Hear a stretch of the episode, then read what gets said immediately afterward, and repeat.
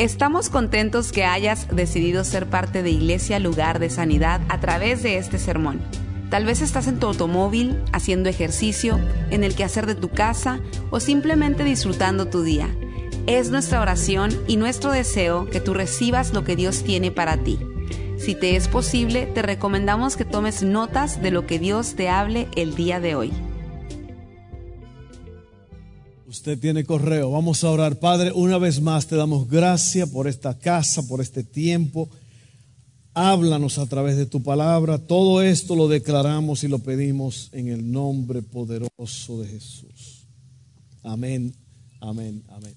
Bueno, esta, este domingo es la tercera semana de esta serie que comenzamos que se llama Usted tiene correo. Eh, cuando salió America Online, eh, los primeros proveedores de Internet, recuerda cuando decía, You got mail. Usted tiene correo. Y se trata de esto porque estas siete semanas que, vamos, que hemos hablado y vamos a seguir hablando, tratan sobre siete cartas que el Señor Jesús les manda a estas siete iglesias en la región de Asia, que son iglesias que existieron en ese tiempo, pero son mensajes que son para nosotros hoy día. Así que abra su corazón, prepare su mente, deje que Dios le hable eh, como usted. A mí me gusta decir siempre, eh, venga como está y salga diferente, salga transformado. Amén. Así que usted tiene correo. Hoy vamos a hablar sobre la tercera carta a esta tercera iglesia. Se le escribe al pastor de esta iglesia en la ciudad de Pérgamo. ¿ok? Vamos a leerlo y el Apocalipsis es un poco diferente de los otros libros. Es un libro que habla sobre eh, los finales de los tiempos, pero no queremos complicarnos mucho. Yo voy a hacer esto simple, ¿ok? Dice así, Apocalipsis 2, 12 al 17. Escribe esta carta al ángel de la iglesia de Pérgamo. El ángel es el pastor, ¿ok? Este es el mensaje de aquel que tiene la espada aguda de doble filo. Eso fue el principio de, lo que leímos. Yo sé que vives, oiga bien esto, oiga bien, yo sé que vives en la ciudad donde Satanás tiene su trono. Sin embargo, has permanecido leal a mi nombre te rehusaste a negarme, aun cuando mi fiel testigo Antipas murió como mártir en medio de ustedes, allí en la ciudad de Satanás. Pero tengo unas cuantas quejas en tu contra. Toleras a algunos de entre ustedes que mantienen la enseñanza de Balaam, quien le enseñó a Balac cómo hacer tropezar al pueblo de Israel. Les enseñó a pecar incitándolos a comer alimentos ofrecidos a ídolos y a cometer pecado sexual. De modo parecido, entre ustedes hay algunos nicolaitas, y yo voy a explicar todo esto en un momento. Hay algunos nicolaitas que siguen esa misma enseñanza. Arrepiéntete de tu pecado, o de lo contrario, vendré a ti de repente y pelearé contra ellos con la espada de mi boca. Todo el que tenga oídos para oír debe escuchar al Espíritu y entender lo que Él dice a las iglesias. A todos los que salgan vencedores, les daré del maná que ha sido escondido en el cielo y le daré a cada uno una piedra blanca. Oiga bien, guárdese ese pensamiento ahí. Eso suena un poco misterioso, ¿verdad? Oiga bien, a los vencedores el Señor le va a dar una piedra blanca y en la piedra estará grabado un nombre nuevo que nadie comprende aparte de aquel que lo recibe. Entonces aquí está eh, el Señor hablándole a esta iglesia en Pérgamo. ¿Y cómo se aplica? ¿Cómo puedo yo sacar algo de este mensaje? ¿Cómo se aplica? Bueno, una de las primeras cosas es, el Señor se identifica quién Él es. Está ahí hablando yo, el que tiene la espada aguda de dos filos que sale de su boca.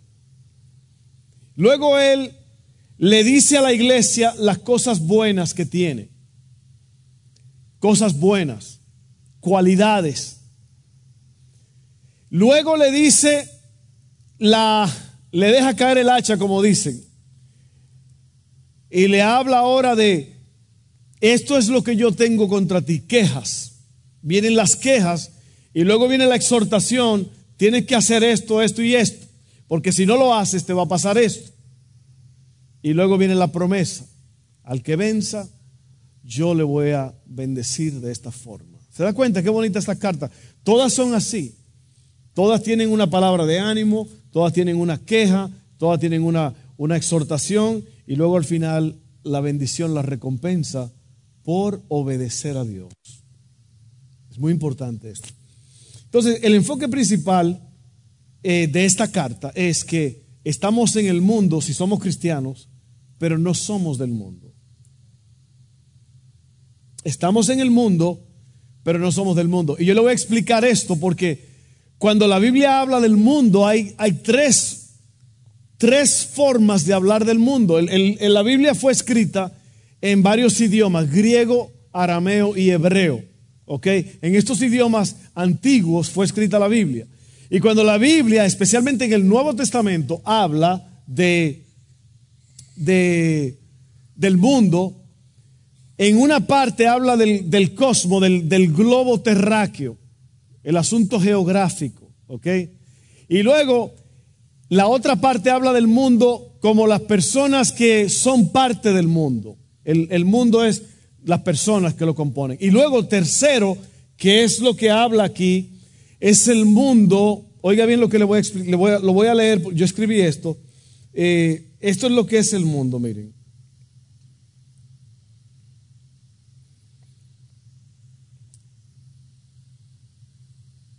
Esta iglesia estaba en un lugar muy difícil, rodeada de idolatría y paganismo.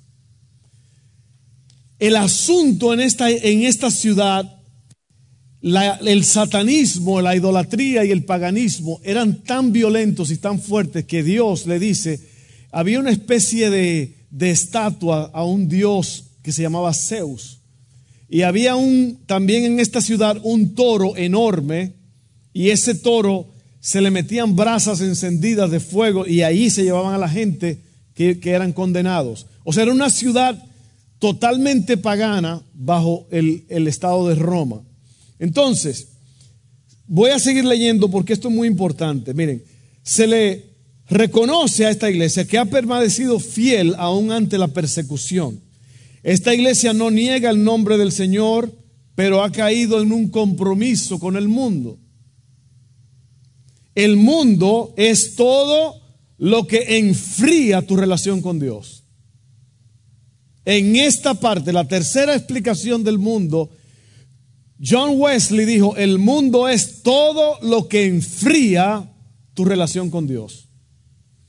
Usted ha oído gente que dicen, es que eso es mundano y que fulano es mundano y esto es mundano. Bueno, lo que quiere decir cuando se habla de eso es, el mundo es todo lo que te enfría, todo lo que te cuaja, todo lo que te, te, te hunde en tu caminar con Cristo. Entonces yo voy a explicar eso en un momento. Miren. Primera de Juan 2, 15 al 17 dice, no amen a este mundo ni las cosas que les ofrece. Porque cuando aman al mundo no tienen el amor del Padre en ustedes, pues el mundo solo ofrece, oiga bien, oiga bien esto, no le estoy hablando del globo terráqueo ni le estoy hablando de la gente que componen el mundo, le estoy hablando de ese espíritu.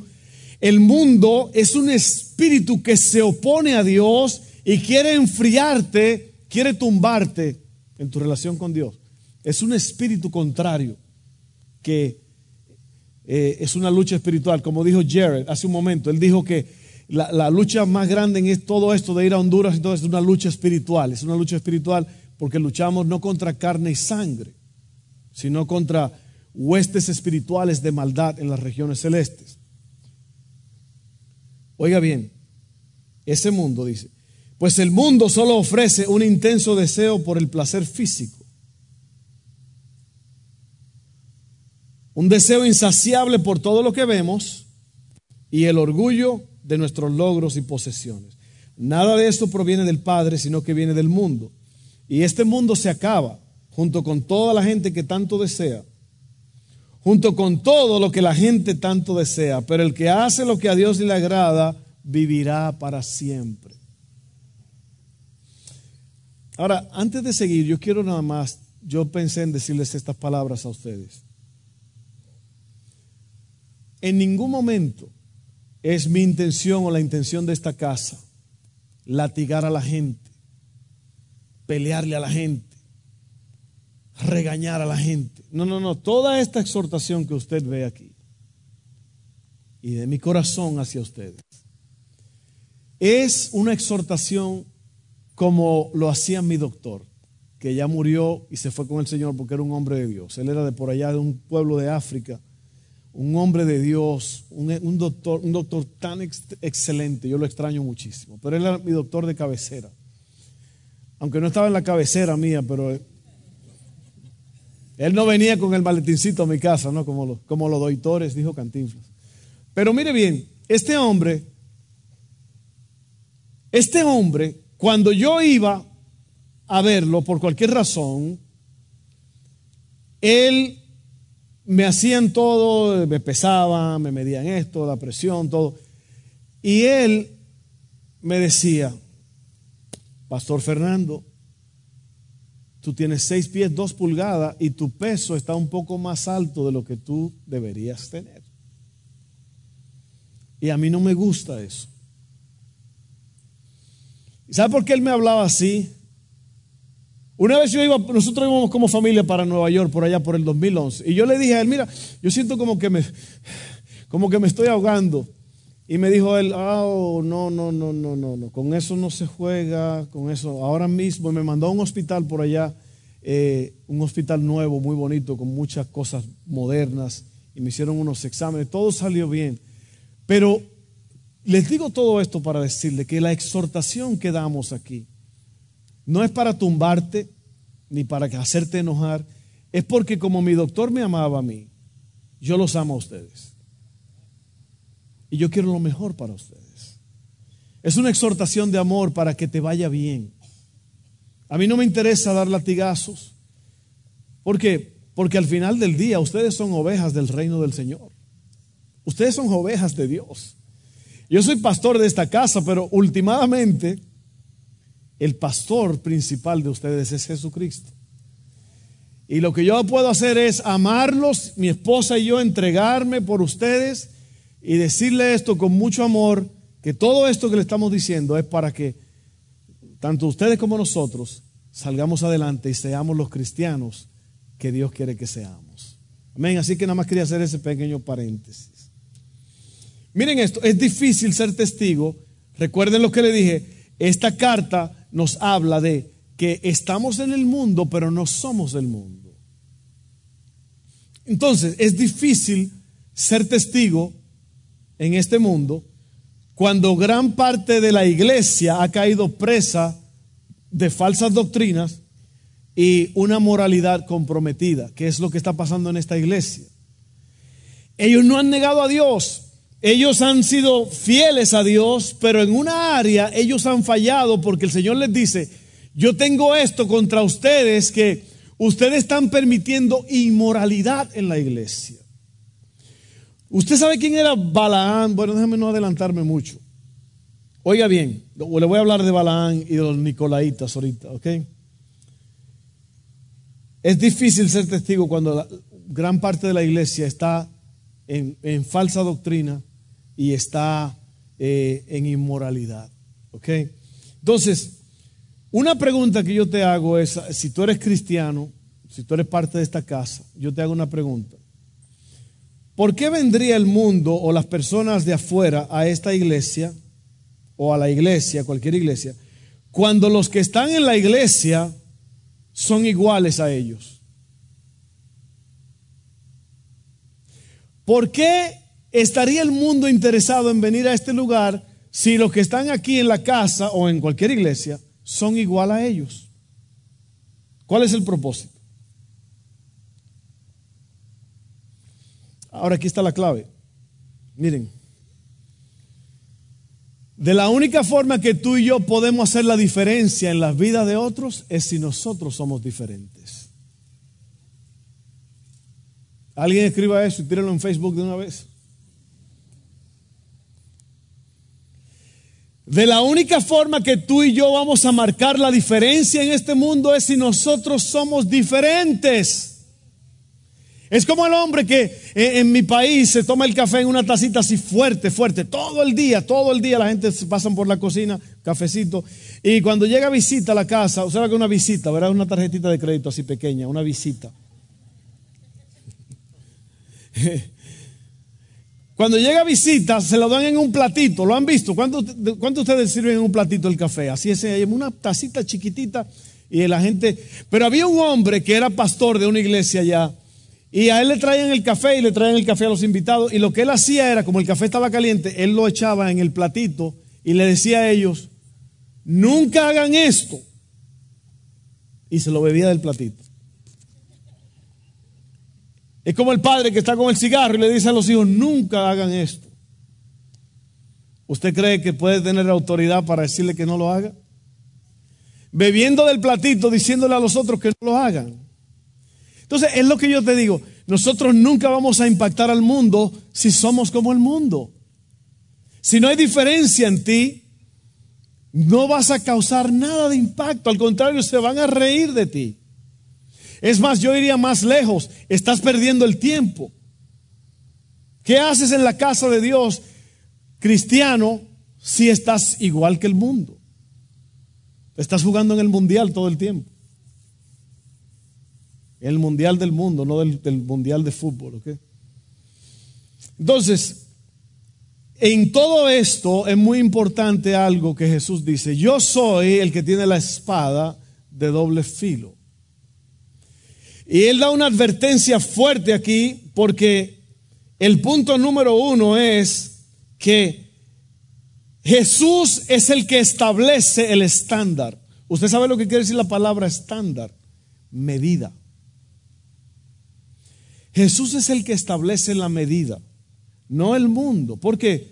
Porque nuestros amigos nos dicen, oh, puedes hacer lo que tú quieras tranquilo, mira, eso no es nada malo. Usted no ha oído a gente que dice, eso no es nada malo. Pues tú estás loco yendo ahí a la iglesia a gritar y a decir cosas. No es nada malo lo que estamos haciendo. Ven, hombre, esta noche. Puedes seguir yendo a la iglesia, pero esta noche ven con nosotros. No hay nada mal en eso. Ve, ese es el estándar del mundo, esa es la medida del mundo, pero no es la medida de Dios. Y nosotros, tú y yo como cristianos, tenemos que seguir la medida de Dios lo que Él dice. Entonces, Jesús es el que establece el estándar. Jesús es el que tiene la espada afilada de dos filos. La espada es la palabra de Dios. Divide lo que es verdadero de lo falso, lo correcto de lo incorrecto, lo espiritual de lo carnal. Mira lo que dice la Biblia en Hebreos 4:12. Dice, pues la palabra de Dios es viva y poderosa.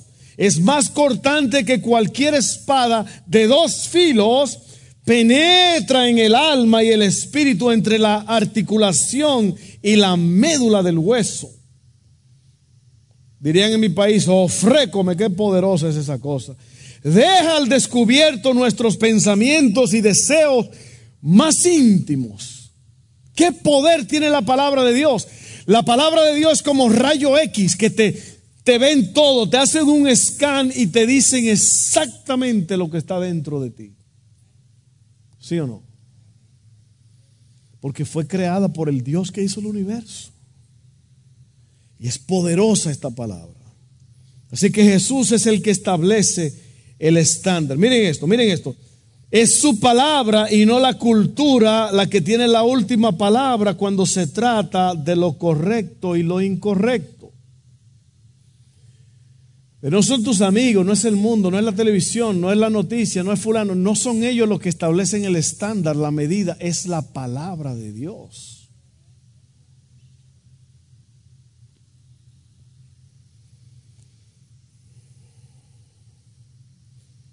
Oiga bien, el mundo está al revés. La forma en que la cultura define la moralidad es torcida y perversa. La espada o sea, la palabra de Dios separa a la iglesia del mundo y condena el pecado. Es la espada de la salvación, así como también el juicio. Nosotros decidimos de qué lado de esa hoja cae sobre nosotros. O sea, la palabra de, de Dios de un lado es, es filo para salvación y del otro lado es filo para condenar el pecado. Así que, ¿cuál lado quieres tú que caiga sobre ti? Yo prefiero el de la salvación. Entonces, miren esto. Proverbios 16, 11 dice así, miren, muy importante. Y todo ese estudio usted lo va a recibir al final. Lléveselo por favor y léalo, reléalo. Son muchas escrituras. Miren esto. El Señor exige el uso de pesas y balanzas exactas.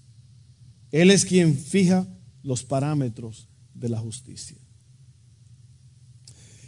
Y volviendo al tema de la ciudad donde Satanás tiene su trono, hace años yo estaba con un amigo, fui a dejar a, otras personas al aeropuerto y decidimos irnos al centro de New Orleans a dar una vuelta ahí, un, amigo y yo, un, hijo mío espiritual en la fe.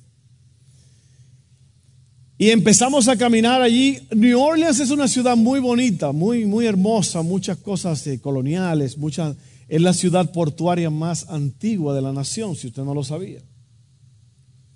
Y nosotros empezamos a caminar y nos metimos allí, eh, donde hay una iglesia muy famosa que se quemó y la restauraron, en lo que se llama el French Quarter. Hay un café que se llama Café Dumont y enfrente de ese café hay un parque. Nosotros nos metimos por ese parque a caminar y cuando nos dimos cuenta, habían gente a la derecha y a la izquierda leyendo las cartas, leyendo las palmas, una brujería al máximo.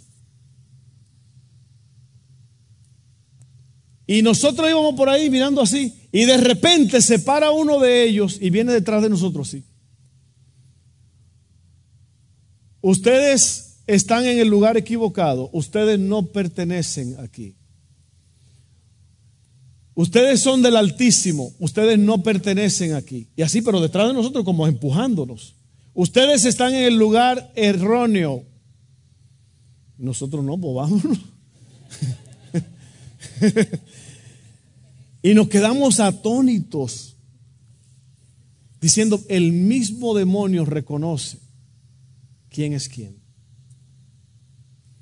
Y yo me acordé de eso porque New Orleans es una ciudad que está bajo la maldición del diablo. Si usted no lo sabía, perdóneme si usted vive en New Orleans o lo que sea, pero si usted no, ha sentido lo que hay ahí, el vudú, todas esas cosas, es espantoso. En New Orleans se hacen cosas espantosas. ¿Ok? Hay mucha brujería y mucha idolatría. Nada más quería decir eso porque me acordé de eso. Entonces, eh, ese es el primer punto. Jesucristo es el que establece el estándar. Cuando alguien te diga, eso es malo, eh, no te preocupes, que eso es un momento, pero no, no, tranquilo, no, no, la Biblia, la palabra de Dios dice que no. Ese es el estándar mío. No es lo que diga la gente o fulano, Telemundo. Bienvenido a Telemundo, amigo, no es eso. No es el, no es Telemundo, no es los fulanos, no es la. Oye, porque hay gente que parece que tienen una autoridad. Ahora todo el mundo quiere tener un cantante, un, artista de telenovela. Ahora ellos creen que tienen autoridad para establecer el estándar. El estándar lo establece Jesucristo. Amén. Entonces hay que tener cuidado con eso. Lo que usted mira en televisión, tenga mucho cuidado. Lo que sus hijos ven, todo eso, porque a lo mejor le están inyectando eh, inmoralidad. ¿Ok? Entonces, ese es el punto número uno. Jesús es el que establece el estándar. Número dos, Cuidado con los balaanes y los nicolaitas. Balaán era un profeta que oía de Dios, pero un día vino eh, un rey de, Moab y le dijo, oye, te tengo un trabajito, te, te tengo un billetico. Todo lo que yo quiero es que tú me maldigas al pueblo de Israel para que yo pueda ganarles en la batalla. Pero este es profeta de Dios a favor de Israel. Y este rey viene y le dice, maldícemelo que te voy a dar un, billete fuerte. Y este, pues lo hace. Y va y va, cuando va a maldecir a, Israel, lo que le salen es palabras de bendición sin que él quererlo. Y creo que ocurrió tres veces. Bueno, pues el trato se fue a pique. Entonces lo que hace este Balaán, oiga lo que hace Balaán, le dice, ¿sabe qué? No trabajo el asunto. Cada vez que voy a maldecirlos, lo que sale es pura bendición. Pero enséñales a ellos, al pueblo de Israel, a cometer inmoralidad sexual y ya vas a ver cómo todos se mueren solos. Fíjese. Y eso es lo que está en esta iglesia. En esta iglesia han permitido un, personas como Balaán que están enseñando al pueblo a cometer inmoralidades. Y luego están los nicolaitas. La palabra Nico viene como de algo. Si usted conoce un Nico, no sé. Tiene que ver algo con eh, eh, gente que están como líderes en la iglesia.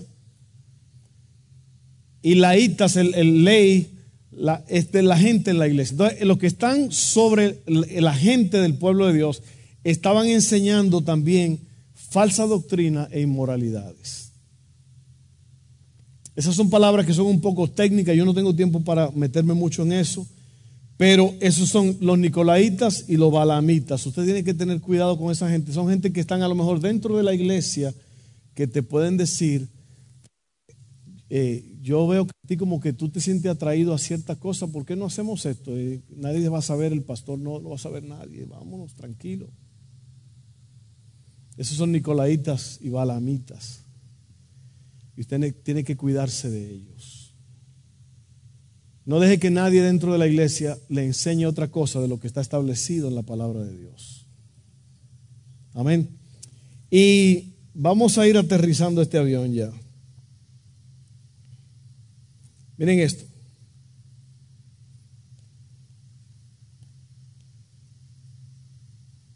El diablo todavía sigue enviando Balaam a la iglesia. Parece inocente, pero su misión es de guiarte a un compromiso lo que miras, lo que escuchas, lo que interactúas en nuestra cultura no es inocente. El mundo está tratando de influir en la forma en que ves lo correcto y lo incorrecto, el bien y el mal, la verdad y la mentira. Nos volvemos insensibles y entumecidos a cosas que deberían impresionarnos.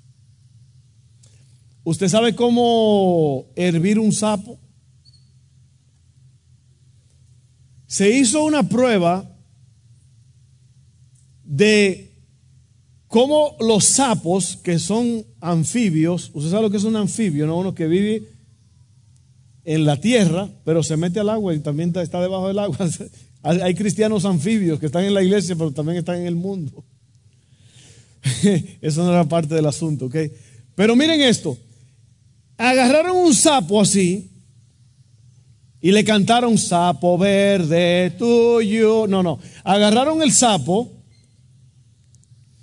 y lo pusieron en un balde de agua de la misma temperatura del cuerpo del sapo. Un agua media fría ahí. Y lo pusieron debajo del, fuego, el, el sartén, lo que sea, el balde de agua. Y el sapo estaba ahí muy tranquilo y no se movía. Y el agua empezó a calentarse porque le estaban subiendo el fuego. El sapo empezó, o sea, el agua alrededor del sapo empezó a hervir y el sapo nunca se dio cuenta. ¿Por qué? Porque le iban subiendo la temperatura poco a poco y la temperatura del sapo se iba ajustando a la temperatura del agua. Y llegó un momento en que estaba hirviendo y él ni lo sabía. ¿Qué quiere decir eso? Así mismo somos tú y yo cuando estamos expuestos al pecado y a la malicia. Y eso es un peligro grave. Llega un momento en que a ti ya no te molesta. Ya tú puedes ver una película donde la palabra F y S sale 100 veces y tú te la tragas como si fuera nada. Boom. Eso se escribe B-O-O-M. Boom. ¿Sí o no? Tranquilo, también es una palabrita, no, es una palabrita, no, son 100 palabras. Sexo, esto, aquello. Y ya tú lo ves y ya no, como el sapo, hirviendo, pero no te afecta. ¿Me están entendiendo? Peligroso. Peligroso. Y es lo que pasa aquí. que si tú no te cuidas, vas a estar hirviendo y no te vas a dar cuenta. El contacto social con el mundo involucró idolatría en Pérgamo, en los negocios, en los matrimonios, incluso hasta en las compras del supermercado. La iglesia permitió la influencia mundana en sus medios. Santiago 4:4 dice, adúlteros, ¿no se dan cuenta de que la amistad con el mundo los convierte en enemigos de Dios? Lo repito, si alguien quiere ser amigo del mundo, se hace enemigo de Dios. Palabra fuerte, ¿verdad que sí? Es fuerte esto. Pero no es suficiente decir que eres cristiano. Tenemos que luchar contra la influencia mundana en nuestros pensamientos y en nuestras vidas, en nuestros hogares y matrimonios, en nuestra iglesia, en nuestro servicio a Dios. Dios nos ha dado un mandato santo para testificar de Él. Esto es imposible si no estamos viviendo bien. En otras palabras, tú no puedes ser un testigo verdadero si, si tú no estás viviendo bien. ¿Qué poder vas a tener? Acuérdate del platito de, de café. Oiga bien, mire, la cultura te va a querer influenciar. Tú estás en el teléfono, estás en Facebook y va a salir algo que te va a llamar la atención y tú vas a querer ir para allá. No vayas, deséchalo, recházalo, no le hagas caso. Es lo que yo hago. Yo rechazo todo eso, no me interesa, no quiero eso. Yo no, yo no voy a echar a perder mi vida, mi matrimonio, mi casa, todo por ver algo que me puede llevar a otra cosa. Óigame bien el consejo, óigame bien, rechácelo huya. Pablo le dijo a Timoteo, huye de las pasiones juveniles. Uy, ¿sabe lo que es una pasión? Un deseo fuerte que no puedes controlar. Por eso yo le digo a los novios, mucho cuidado de no estar solos en un lugar donde nadie está viendo, porque la pasión se enciende. ¿Ok?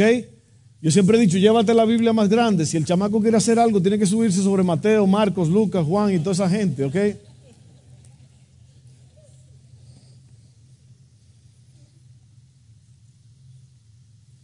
Ya estamos terminando.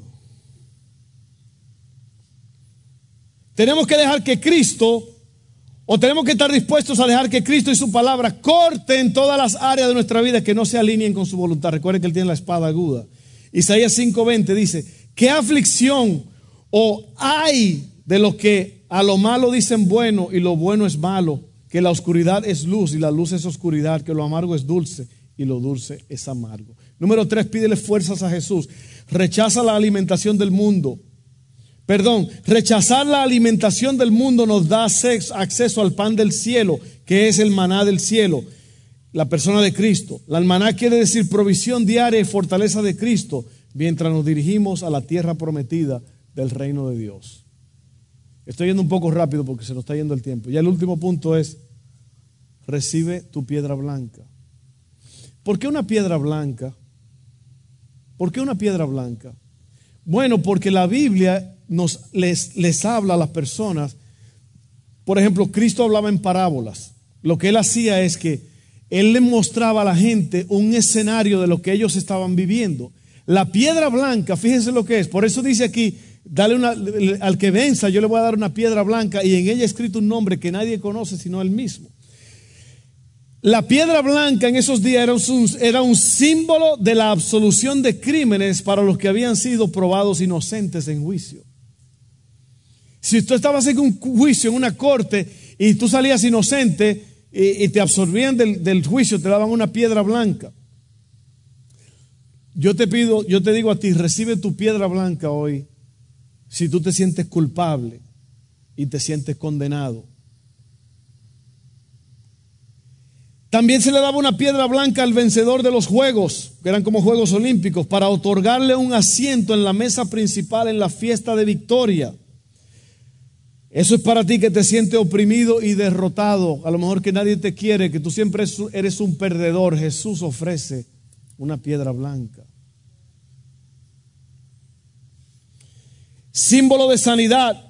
Cuando las personas en Pérgamo terminaron los rituales de curación en el templo de Esculapio, si usted necesita un nombre para un niño que van a hacer, ahí está uno de ellos.